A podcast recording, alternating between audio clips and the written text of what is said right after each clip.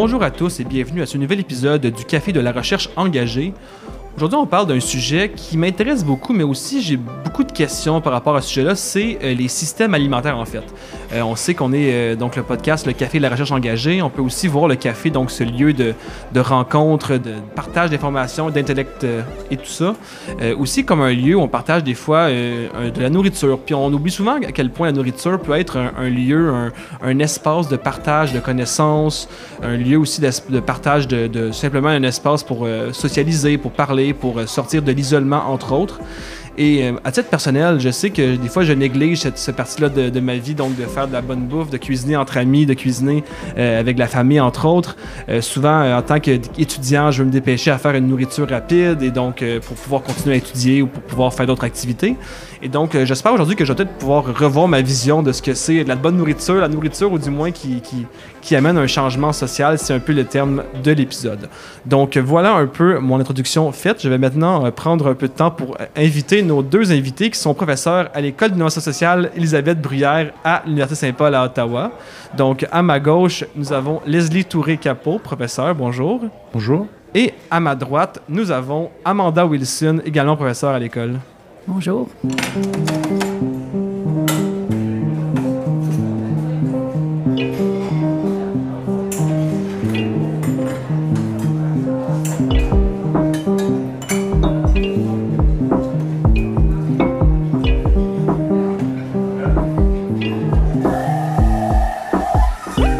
On va commencer, euh, comme je le fais un peu à chaque début d'épisode, en fait, en vous demandant finalement de résumer vos champs de recherche en environ 30 secondes. Donc, euh, c'est rapide, mais c'est un bel exercice de synthèse pour vous. Donc, Amanda, je peux te demander de commencer. Euh, oui, ben c'est pas facile d'en faire en 30 secondes, là, mais mon champ de recherche, c'est vraiment sûr, comme tu viens de dire, les systèmes alimentaires, de voir comment on peut utiliser la bouffe, l'alimentation comme objet, comme outil pour la transformation sociale. Donc, ça me prend dans diverses directions, mais c'est vraiment ça mon, inquiétude, mon intérêt euh, principal, de voir comment l'alimentation, les systèmes alimentaires peuvent nous aider à, changer le monde. Parfait. Et donc, maintenant, on passe le micro à Leslie. Pour moi, euh, mes intérêts de recherche se situent euh, autour de la pluralité des jeunesses, notamment des jeunesses racialisées, mais aussi de la production de l'espace, les liens entre euh, ce que je nomme la, lutte des places au sens social et spatial de la chose, et dans cette idée d'espace, la question de l'alimentation, la question du système alimentaire a pris dans la dernière année, les, les, deux dernières années, une place plus centrale dans mes intérêts de recherche, notamment en lien avec ces jeunesses que j'évoquais un peu plus tôt. Parfait. Donc, on va, on va revenir un peu à vos, vos parcours nécessairement un peu, plus tard. Euh, mais c'est intéressant de voir un peu les liens que vous avez par rapport au système alimentaire, les deux, qui est un système que des fois on néglige dans la recherche, mais du moins qui est très importante euh, au niveau social. Je vais commencer par parler en fait d'un concept euh, assez clé de vos recherches parce que dans les deux cas, on parle de différents espaces, entre guillemets. Donc, d'un côté, si on va voir, ça va être l'espace carcéral, prison. Et de l'autre côté, on a l'espace de la jeunesse racialisée. Donc, Comment vous définissez ce concept-là d'espace, entre guillemets, donc euh, au sens large du terme? C'est très, c'est une, une, question, très large, question difficile, très large, mais je vais tenter de répondre en parlant d'une espèce d'espace qui, pour moi, signifie surtout comment, euh, en tant que euh, société, on interagit avec notre environnement mais l'environnement façonne les sociétés, les sociétés façonnent l'environnement. Donc pour moi, il y a une continuité entre les groupes humains, les, groupes de personnes et leurs environnements qui vont euh, façonner des subjectivités et que ces subjectivités vont inversement façonner euh, les espaces. Donc euh, je ne mhm. mets pas de rupture entre euh, la société et l'espace, pour moi. La société est une continuité de l'espace et, inversement, l'espace est une continuité de la société. Donc, c'est ça comme une relation de, cause à effet, ou du moins un qui agit sur l'autre et l'être humain agit sur l'espace, donc en, la façonnant à son image, et l'autre côté, l'espace, comme un tout, façonne les êtres humains un peu, de cette façon-là. Exactement. Parfait. Est-ce que, maintenant, tu veux ajouter quelque chose sur ce concept-là, ou tu veux qu'on embarque plus euh? Euh, Ben, je pense pas que j'ai vraiment beaucoup ajouté, mais je pense, si on prend ça en lien plus directement avec les systèmes alimentaires, et les mm-hmm. deux concepts que tu viens de mentionner. Je pense, quand on pense au système alimentaire, il y en a plusieurs espaces qu'on essaie de mettre à part, qu'on veut pas en parler, qu'on veut pas en discuter, qu'on le traite un peu invisible. Et je pense que nos deux recherches sont en train de, de mettre un spotlight sur ces espaces-là pour les comprendre, pour voir pourquoi on est toujours en train de les mettre à part.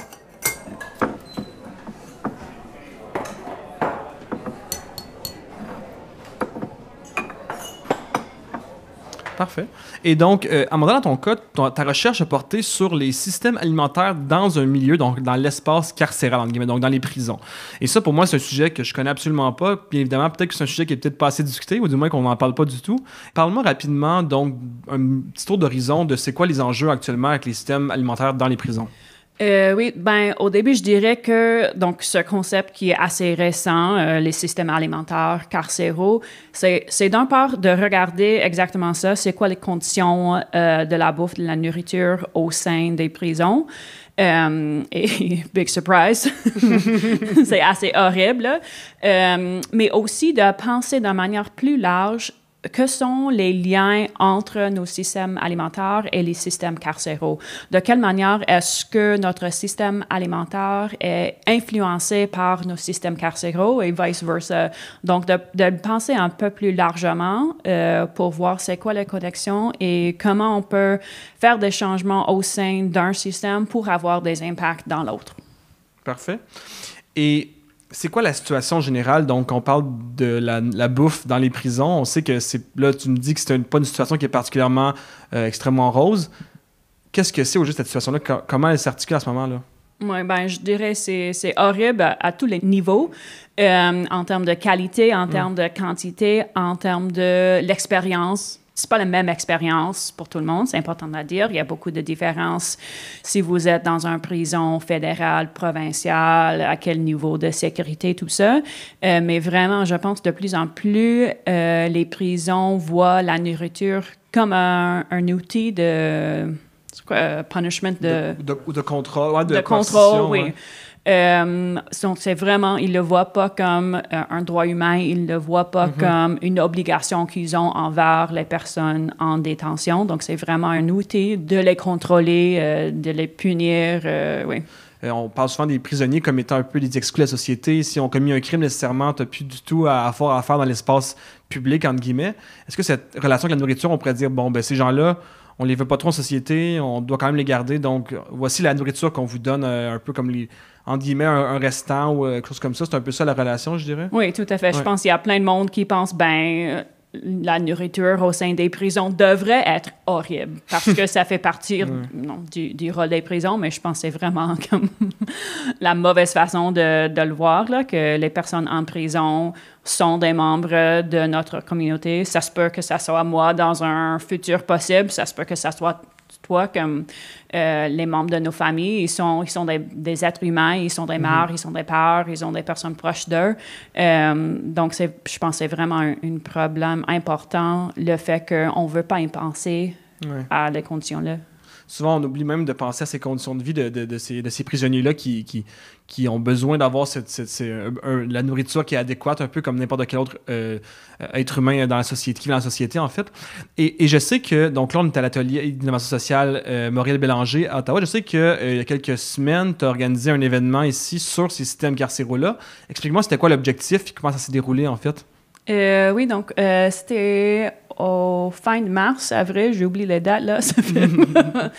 euh, mais oui, l'objectif vraiment, c'était de réunir les gens qui travaillent soit dans des espaces des systèmes alimentaires, soit la justice alimentaire, euh, des alimentaires locaux, quoi que ce soit, avec des gens qui travaillent plutôt dans les espaces de justice pour les prisonniers, euh, de les mettre ensemble pour parler, pour jaser ensemble, pour présenter euh, leurs travaux, leurs campagnes, euh, les enjeux qu'eux voient dans leur euh, travail, dans leur engagement avec la communauté pour exactement voir que sont les liens, les enjeux en commun qu'on voit de ces deux perspectives-là pour être capable de travailler euh, mieux ensemble pour voir, OK, si moi je t'appuie, toi, sur cet enjeu, on va faire l'inverse avec moi, etc., pour développer des relations d'entraide, etc., pour qu'on puisse lutter contre les injustices, soit dans les systèmes alimentaires et les systèmes carcéraux.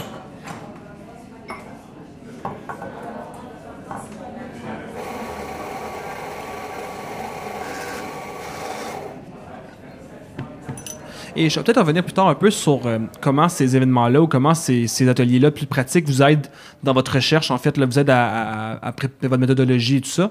Mais je vais peut-être euh, passer le micro à, Leslie pour euh, demander, en fait, par rapport à lui, à sa recherche. Donc, toi, tu parles plus des systèmes alimentaires dans, les organismes qui travaillent notamment avec les jeunes racialisés dans la région aussi d'Ottawa, mais également, bon, je pense que tu travailles aussi beaucoup à Montréal, entre autres. Est-ce que tu peux m'expliquer un peu tes objectifs de recherche actuellement, ce que tu fais actuellement, un taux, taux d'horizon? En fait, peut-être que je reviendrai à ce, rapport que j'ai produit sur euh, l'accès à l'alimentation locale, qui m'a apporté un nouveau regard sur mon propre travail, et sans parler de recherche, parce qu'avant d'être chercheur, euh, j'ai surtout été intervenant pendant plusieurs années, et en France, donc je vais amener, on va aller dans un autre espace encore.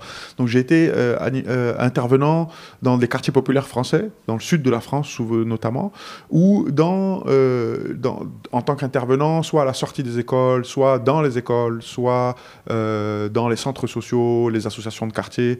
Mon souci, moi, en tant qu'intervenant, c'était d'avoir, par exemple, de, suffisamment de budget pour acheter à manger aux, euh, jeunes et aux enfants qui venaient. Mais c'est-à-dire que ce que j'entendais par euh, goûter, c'était une, sorte de collation avec une, boisson et un biscuit, par exemple, ou un, gâteau qui, soit accessible, sans vraiment prendre en compte l'impact de ce goûter, de cette collation dans plus largement un système alimentaire. J'avais pas de réflexion autour de euh, euh, comment s'inscrivait l'accès à cette nourriture dans un système plus large? Euh, et en, rédigeant ce rapport, je, me suis euh, replongé un peu à la fois dans mon travail d'intervention en France, en partant de, ces collations et ces goûters, pour aller vers le travail que j'ai fait plus particulièrement avec la communauté noire afrodescendante de la Petite Bourgogne à, Montréal, justement. en arrivant dans, dans, le quartier, dans le cadre à la fois de l'ethnographie que j'ai réalisée dans le, dans le cadre de ma thèse, mais aussi en tant qu'intervenant dans, euh, dans des organismes communautaires du quartier, je me rendais compte que la place qu'occupait euh, l'alimentation était euh, quelque chose qui me, surprenait. C'est-à-dire que dans, un premier temps, euh, je trouvais qu'on passait beaucoup de temps, d'ailleurs, à, préparer à manger à la sortie de l'école, euh, et pas juste à manger. C'était pas, on n'était pas sur de mhm. l'ordre de la collation. Parfois, on préparait des, pâtes, on préparait du riz, des, gros repas. Et pour moi, ça venait en, conflit avec le, programme éducatif et culturel qu'on était censé donner. Donc, ça, ça a bousculé un peu mes propres préconceptions. Et je, me retrouvais à la fois à dire, mais en fait, euh, pourquoi on prépare un aussi gros repas quand normalement la, mission doit être d'ordre euh, socio-culturel, en fait, quasiment. Mhm. Euh, est-ce, que dans, ta vision avant de la nourriture, c'était justement un, espace rapidement où tu avais comme, tu prenais pas autant de temps de cuisiner personnellement, en fait? Est-ce que c'était un peu cette répercussion-là que tu avais sur ta vision de l'organisme communautaire, en fait? Mais je pense que la, préconception de ma vision était surtout que l'accès à l'alimentation dans cet espace euh, extrascolaire était surtout euh, quasiment accessoire à l'alimentation mhm, que mhm. le jeune ou l'enfant allait recevoir à l'école ou à la maison. Et c'est pour ça que je pense que c'est là où le système alimentaire prend tout son sens.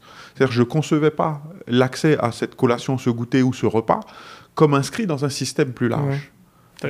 et, dans un, à la fois spatialisé, dans l'espace de l'enfant ou du jeune, et euh, temporel, c'est-à-dire que dans le, temps de la journée d'un enfant ou d'un jeune. Et est-ce que, en commençant par le, premier repas du matin, le petit déjeuner, le, repas du dîner, le souper le soir, par exemple. Mais euh, c'est pour ça que ce rapport me permet de faire un pas de côté et de revenir sur les expériences que j'ai eues avant avec un nouveau regard et une nouvelle réflexion autour de, euh, justement du, système, précisément. Et d'autres éléments arrivent à ce moment-là, notamment l'accès, la, suffisance. Est-ce que les enfants euh, avec lesquels je travaillais et les jeunes avec lesquels je travaillais avaient accès à euh, de la nourriture euh, en, fait, de, manière suffisante ou de manière appropriée, c'est-à-dire en parlant de sécurité alimentaire? Dans quelle mesure la population de la petite Bourgogne souffrait d'insécurité alimentaire? C'est ça la question qui émerge dans la réflexion. Et en revenant après la, rédaction du rapport sur euh, ce travail, je me rends compte que en fait, l'organisme dans lequel, un des organismes principaux dans lequel je, travaillais, était fondé pour lutter contre l'insécurité alimentaire. Mhm. Mais sans que cet objectif, finalement, ne soit vraiment euh, pris à bras le corps, pour le dire euh, aussi simplement. C'est-à-dire qu'on s'attaque vraiment à, l'insécurité alimentaire dans comment le système alimentaire va permettre de euh, s'attaquer aussi aux injustices euh, comment dire, sociales plus largement. L'accès aux droits, etc. Donc, c'est peut-être cette sensibilité-là qui émerge dans mon travail, à la fois à partir de mon rôle d'intervenant, mais de mon rôle mm-hmm. de chercheur après avoir rédigé ce rapport. Puis dans ton cas, Amanda, comment est-ce que les systèmes alimentaires sont venus dans un de tes champs de recherche? Qu'est-ce qui t'a en fait amené à aller dans ce champ de recherche-là? Puis comment tu as vu un peu cette évolution-là depuis le début que tu travailles là-dessus? Là? Euh, ben, un, peu comme Leslie, je suis arrivée à les systèmes alimentaires plutôt d'un volet pratique.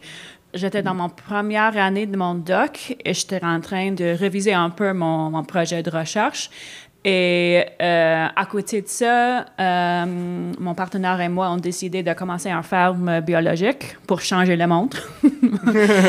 et donc, euh, je travaillais là-dessus et, et, je voyais que ben il y avait tous ces défis pour les fermières, pour des fermiers producteurs farmers, euh, qu'ils étaient en train de faire des choses d'une manière autre, d'une manière différente, mais c'était pas facile, il y avait tous ces défis.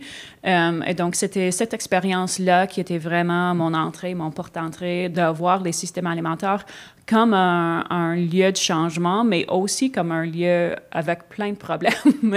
et plein de défis et plein de, complexités à comprendre.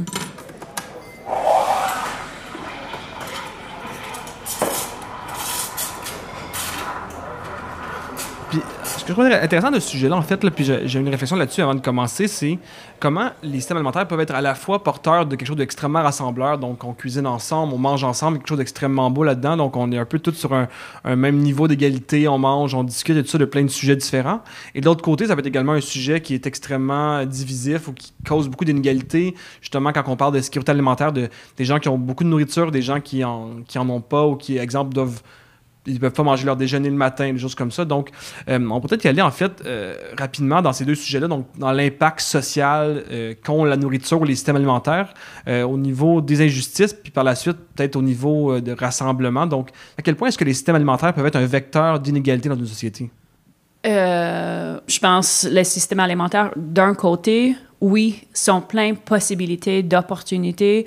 Euh, il y a quelque chose un peu magique qui arrive quand on mange ensemble, quand on est au jardin ensemble mm-hmm. pour euh, récolter quelque chose. Il y a quelque chose avec la nourriture qui nous donne l'envie de la faire ensemble et de développer des relations sur la base de cette expérience-là. Ça, ça nous donne plein d'opportunités pour rassembler des, des gens, d'organiser collectivement. Mais je pense un problème avec euh, les systèmes alimentaires ou la nourriture comme focus de changement, c'est que pour moi, de plus en plus, je le vois comme un, porte-entrée excellent. Mais si on reste là, mm-hmm. on ne voit pas tous les autres systèmes et structures qui façonnent nos systèmes alimentaires. Donc, si on prend l'insécurité alimentaire, par exemple, la porte d'entrée, c'est peut-être de penser à la nourriture, mais les solutions pour moi, c'est pas d'avoir plus de jardin. Bien sûr, c'est une bonne chose, mais c'est pas la racine des problèmes. Là, il faut parler de la capitalisme, il faut parler de la racisme, il faut parler de la colonialisme, etc., etc. Et parfois, je pense que c'est difficile pour des gens. On commence avec la nourriture, mais on peut pas finir là je pense que c'est un peu ça que Leslie, tu parlais un peu tantôt, tu as comme une, vision très, là, je vais dire, intersectionnelle, ou du moins euh, très euh, interdisciplinaire de cette, ta, recherche sur les systèmes alimentaires, parce que tu touches, en fait, la communauté directement par euh, le racisme, entre, guillemets, le racisme systémique peut-être, et l'insécurité alimentaire, par exemple. Donc, est-ce que c'est un peu ça que tu as vu, toi aussi, donc, dans cette intersection-là des luttes, peut-être, là? En partant de la définition de l'espace tout à l'heure, j'ai failli dire que les sociétés sont une coextensivité, une co-substantialité de l'espace. C'est-à-dire que l'espace et la société sont coextensifs et co-substantiels. C'est-à-dire que c'est à peu près la même chose et en même temps une extension des deux. L'espace et la société se croisent constamment, systématiquement et quasiment sont imbriqués mais en même temps séparés en même temps. Mhm. C'est très euh, abstrait ce que je raconte, mais ça va permettre de, revenir sur cette idée de système alimentaire. Comme Amanda vient de le nommer euh, euh, formidablement, on ne peut pas s'arrêter à penser les systèmes alimentaires sans penser aux autres matrices d'oppression, en fait, de domination et d'exploitation.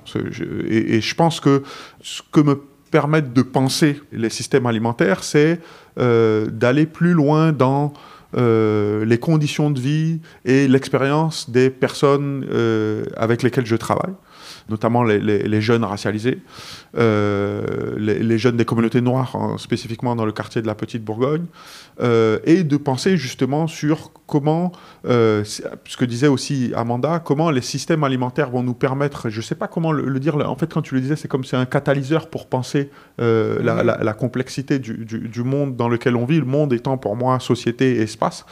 Et penser l'oppression, l'exploitation et la domination par l'alimentation, mais que l'alimentation aussi soit, en fait, je, ça représente quelque chose de plus large. Exactement. L'alimentation, c'est comme un cas précis, en fait, que je comprends de quelque chose de plus large, donc d'inégalité dans une société en général. C'est-à-dire que l'alimentation va cristalliser précisément ces matrices-là, en fait, mhm. dans une logique intersectionnelle. Et en même temps, on retrouvera dans des espaces carcéraux, les espaces euh, dépossédés, marginalisés, euh, impensés, l'alimentation sera présente. Donc, comment penser justement la, nourriture, l'alimentation dans ces espaces et comment ces espaces eux-mêmes et elles-mêmes produisent et pensent la nourriture et l'alimentation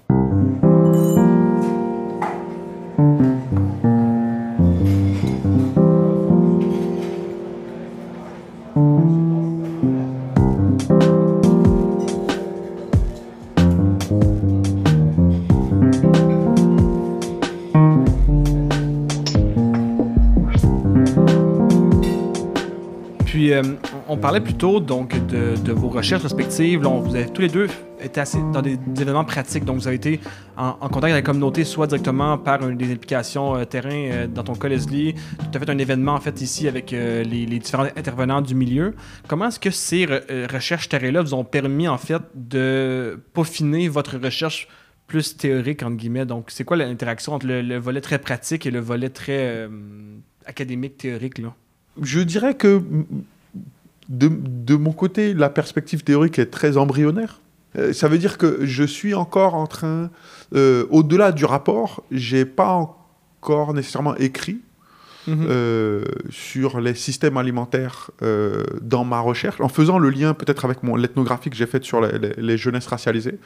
mais je suis en train euh, justement de travailler sur euh, la souveraineté alimentaire des communautés noires en particulier et racialisées plus largement, mais pour comprendre comment justement euh, la souveraineté alimentaire des communautés noires et racialisées permettrait de revisiter mon objet de recherche. Mhm. et souvent, on, discute de la jeunesse ou on aborde la jeunesse avec euh, que ce soit la, sécurité, les loisirs, le sport, le, la famille, l'école, la rue aussi, par exemple, euh, le travail, euh, mais rarement par l'alimentation. Mhm.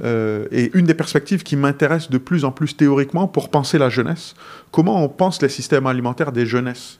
Qui m'intéressent, pour moi, les jeunesses noires et racialisées, euh, et plus largement la pluralité des jeunesses, euh, c'est-à-dire les, jeunesses queer, les, ah les, jeunes ordinaires, en fait, les jeunes des classes populaires blanches. De...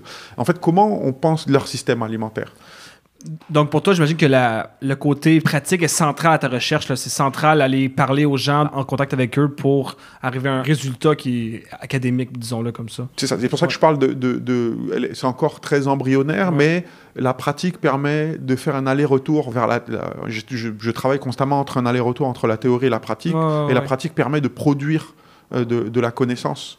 Euh, un peu avec les personnes auxquelles, dont on parle peu, mhm, qui ont mhm. peu la parole, ou les espaces qu'on pense peu, qu'on ne veut pas penser. Euh, dans ton cas, est-ce qu'il y a aussi, comme en parlant aux gens qui étaient présents à ton événement, est-ce que ça t'a donné quelque chose, euh, alimenter ta recherche, entre guillemets, donc... Ben, oui, absolument. Euh, je pense parfois on présente théorie et pratique un peu comme un, false binary, qui sont comme des choses complètement indépendantes ou différentes.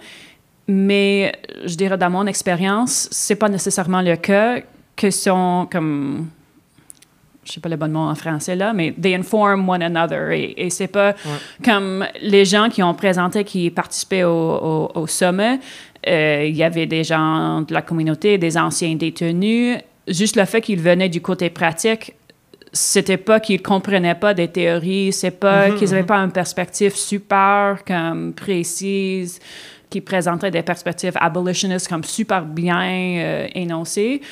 parfois, on pense que, ben, OK, la pratique, c'est de, de ce côté, les gens de la communauté et, les théoriciens de l'autre côté.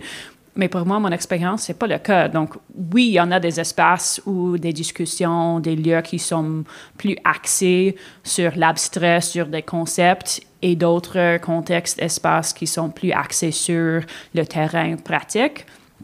Mais de plus en plus, je vois pas un binaire, un, binary. Ouais, binaire. C'est souvent comme ça qu'on pense à la recherche, c'est très binaire, comme tu as dit, alors qu'on devrait peut-être voir cette relation-là beaucoup plus où un propulse l'autre ou, euh, ou vice-versa. Donc, euh, c'est intéressant de voir euh, aussi, dans vos deux cas, vous avez quelque chose de très pratique à votre recherche. C'était pas juste vous assis devant un ordi qui, qui regardait les statistiques, c'était vraiment parler à des gens puis de, de voir comment ces gens-là vivent dans, dans ce milieu-là je dois peut-être faire un exercice avec vous parce qu'en fait, euh, au cours de la discussion, j'avais comme toujours un espace, là, on parle d'espace qui me vient en tête, beaucoup plus médiatisé par rapport à l'alimentation, puis c'est les hôpitaux en fait. Puis donc, je vais peut-être prendre un peu de vos expériences personnelles dans les deux cas où les hôpitaux, c'est souvent des, genres d'espaces où il y a quand même aussi beaucoup de discrimination. Donc, on, a vu dans le passé où on doit donner des soins à des gens.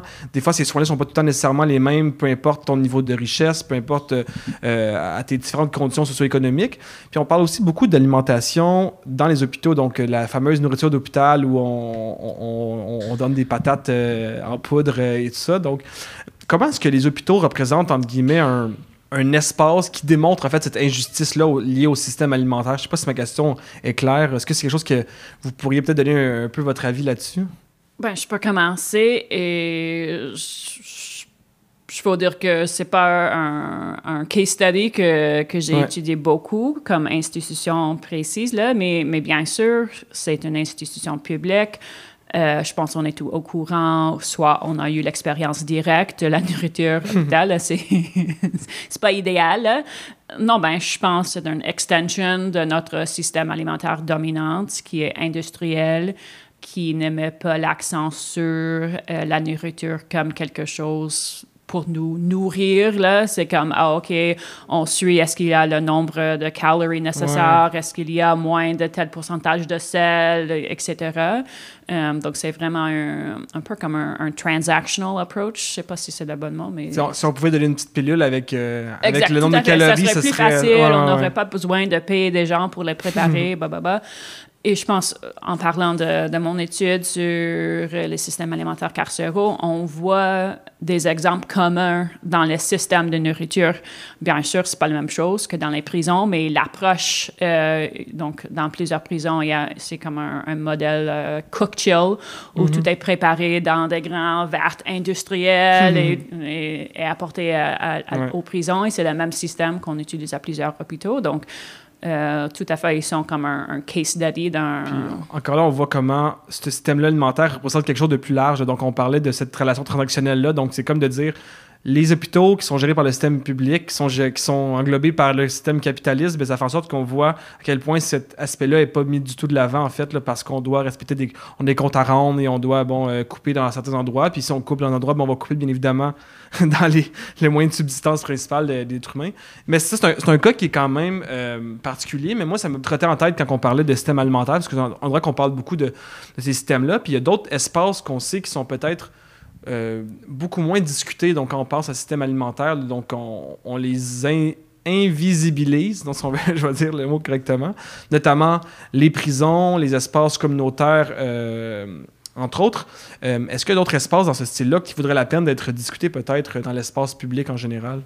Mais un espace qui va aussi dans le sens de ce que tu amènes, ce sont les CHSLD. Ouais. Euh, c'est l'extension des hôpitaux, en fait. Eh, exactement.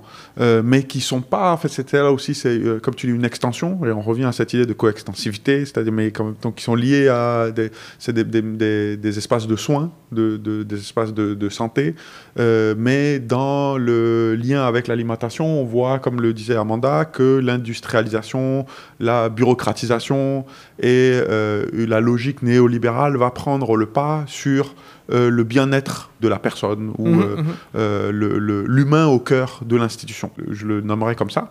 Donc on, retrouvera justement bah, pour dans le cas des CHSLD avec les personnes aînées. Euh, on pourrait discuter aussi, et c'est là où, en fait, j'ai l'impression que dans ma, mon approche de la notion de jeunesse, je pense en termes générationnels, par exemple. On pourrait discuter des mhm. garderies, en fait, des systèmes alimentaires dans les garderies. Vrai. Euh, dans, même au niveau des hôpitaux, euh, sur euh, l'accueil des nouveau-nés, en fait, de, mhm. la, notion d'alimentation dès les premiers jours de la naissance. Donc, on pourrait aborder la, question de l'alimentation dans la question des conditions sociales de et dans les espaces spécifiques de soins et de santé de manière innovante, pour le dire facilement et simplement, au-delà de juste strictement des personnes aînées, mais l'accompagnement de la fin de vie et le lien avec l'alimentation vers, la fin de vie. Et, on pourrait faire l'exercice dans tout un tas d'institutions aussi. Mhm. Euh, je pense que l'école serait aussi euh, une institution intéressante à questionner sous l'angle des systèmes alimentaires.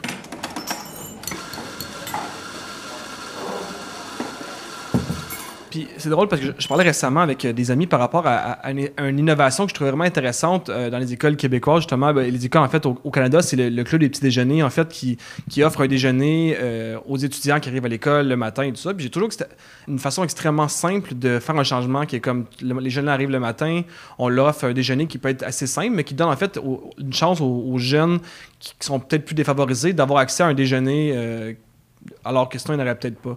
Et donc, est-ce qu'on parle d'innovation sociale en général? On est dans un centre de recherche sur les innovations et les transformations sociales. Donc, comment est-ce qu'on peut utiliser la nourriture pour arriver à ce changement social-là? Puis je sais que, euh, par exemple, je pense dans les prisons, est-ce qu'il y a des initiatives qui se font actuellement euh, pour permettre aux, détenus de travailler ensemble, à cuisiner, à manger, donc des initiatives, des programmes sociaux, entre autres, donc euh, à ce niveau-là, qui peuvent être un exemple? Oui, je pense que ton exemple que tu viens de donner, ça fait plusieurs années qu'il y a une grande campagne pour que le gouvernement fédéral investisse dans un programme national. Mm-hmm. Dans le cas des prisons, oui, il y en a, ben, il y en a plein euh, de propositions pour comment améliorer euh, la nourriture. C'est comme, je pense, tout le monde a des, a des idées. Et je pense pour moi, l'important, c'est de, de questionner si ces exemples-là vont nous amener à un futur sans prison. Abolitionniste, comment on dit ça en français? Euh, Abolitionniste? Abolition des prisons. Euh, Donc, euh, moi, je crois dans l'abolition des prisons. Là, et je pense un danger avec des, des, propositions d'alternatives, c'est mm-hmm. que ces types de programmes, finalement, renforcent l'existence des prisons. Donnent les prisons un autre argument pour que, ben, euh, on le voit présentement euh, à Kempville, par exemple. Euh, le, gouvernement Ford veut construire un, nouveau prison pour remplacer au CDC parce qu'il y a tellement de problèmes. Et eux, ils disent, ben, on a besoin d'un nouveau prison pour être capable d'offrir ces nouveaux programmes, pour donner plus d'espace aux personnes détenues, etc., etc. Donc, je pense qu'il y y a un danger. Il faut que nous soyons un peu critique et poser mhm. la question est-ce que euh, ces réformes-là vont donner plus d'autonomie euh, aux personnes euh, présentement en détention ou est-ce que ça va donner le pouvoir aux prisons de continuer à, à défendre leur existence et leur besoin de, mhm. de devenir de plus en plus grands? Parce qu'on parle d'innovation, mais aussi le mot transformation sociale. Puis je pense qu'à mon sens, cette, euh, idée-là des prisons comme étant un, espace qui est euh, assez euh, discriminatoire peut être une façon de transformer la société en les, en les abolissant finalement.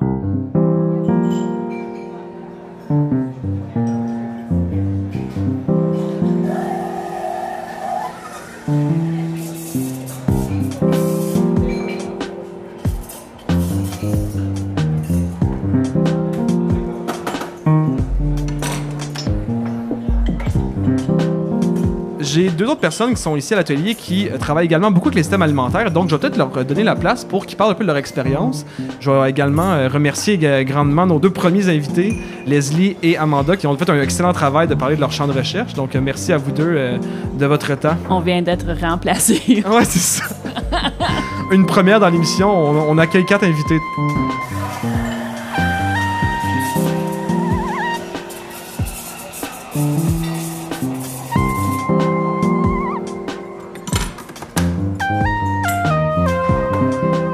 Donc, on est maintenant accompagné par deux nouvelles personnes, euh, Molly Tremblay-Lavallée et Amélino, tous deux euh, membre. euh, ben en fait, Molly, tu es étudiante au baccalauréat en innovation sociale ici, et Amélie est la coordonnatrice de l'espace dans lequel on enregistre à chaque semaine notre podcast, qui est l'atelier d'innovation sociale Maurice Bélanger. Donc, bonjour à vous deux. Bonjour Félix. Salut Félix. Euh, donc voilà, expliquez-moi un peu votre projet. En fait, je sais que vous, vous avez un lien avec la nourriture et donc également une perspective intergénérationnelle. Donc, parlez-moi un peu de votre projet. Là. Ben oui, je peux peut-être euh, commencer. En fait, euh, l'idée est venue.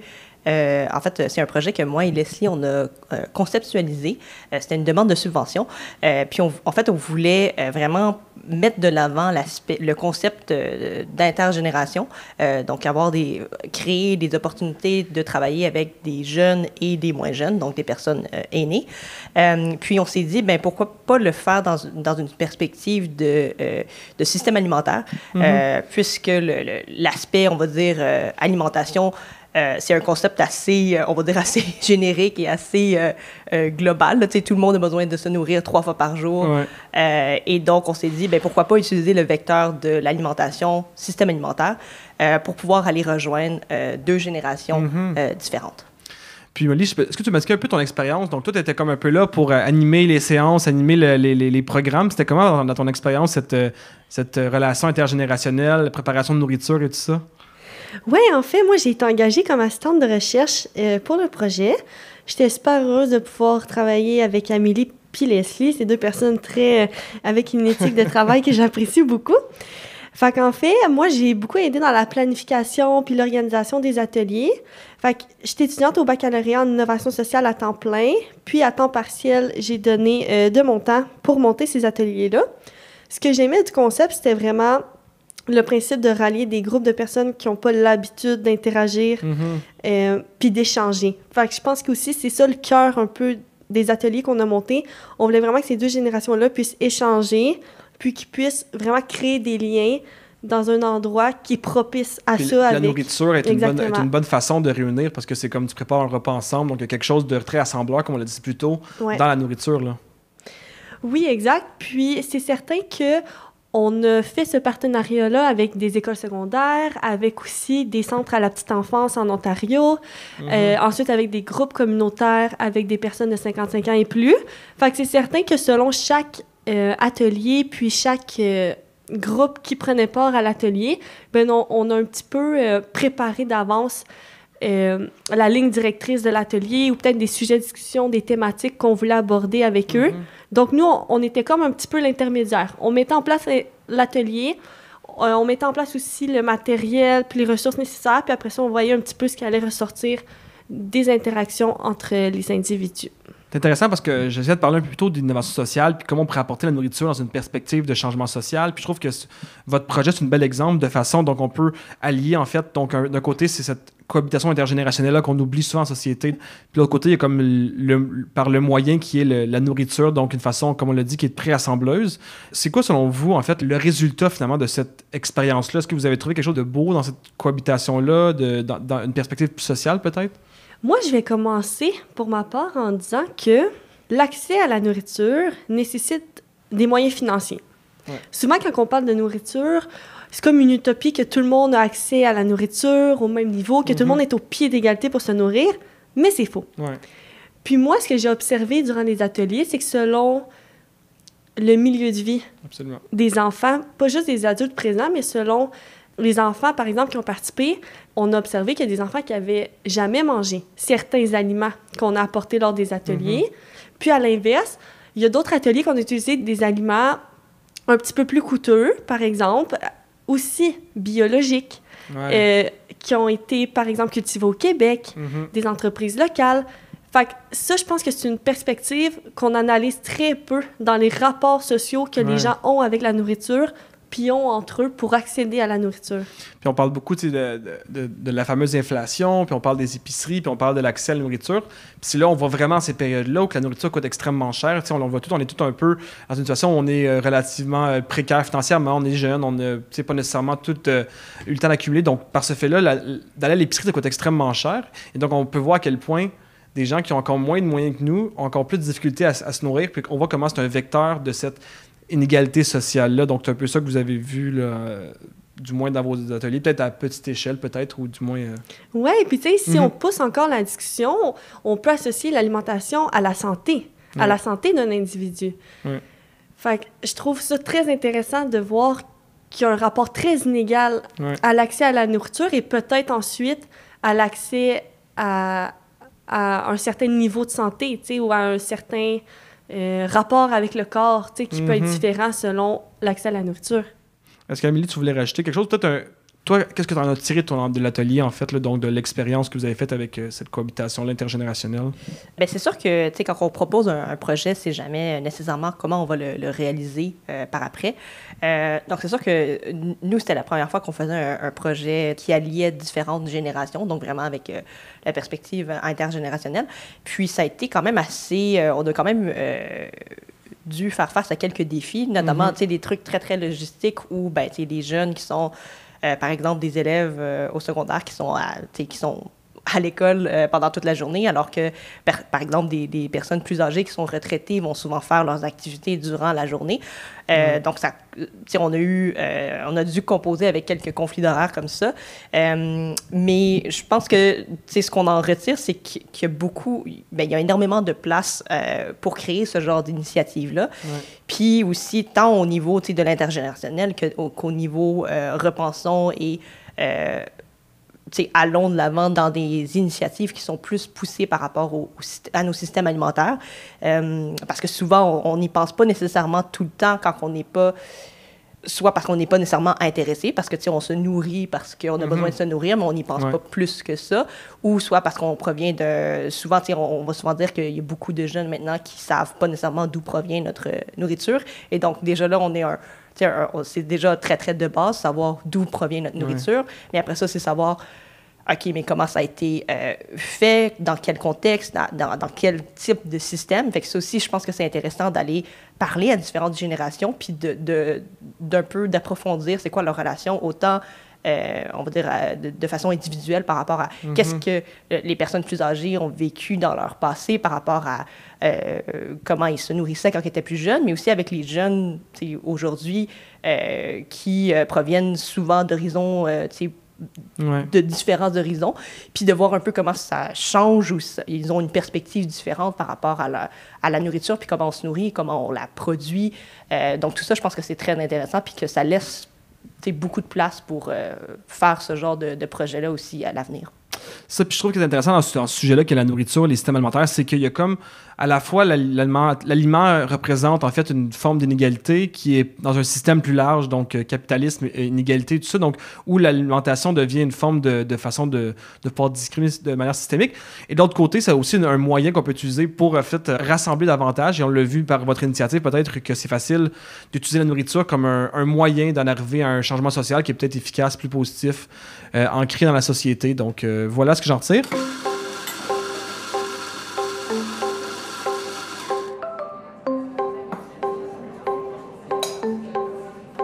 Euh, je vous retiens pas plus longtemps. Merci de votre euh, petite. euh, c'est comme une petite chronique qu'on fait à notre émission. C'est euh, peut-être un- on va utiliser ce concept-là plus souvent, on verra.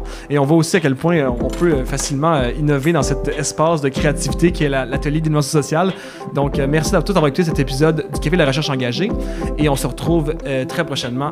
Merci tout le monde. Merci Amélie et merci Molly encore une fois. Merci. Merci.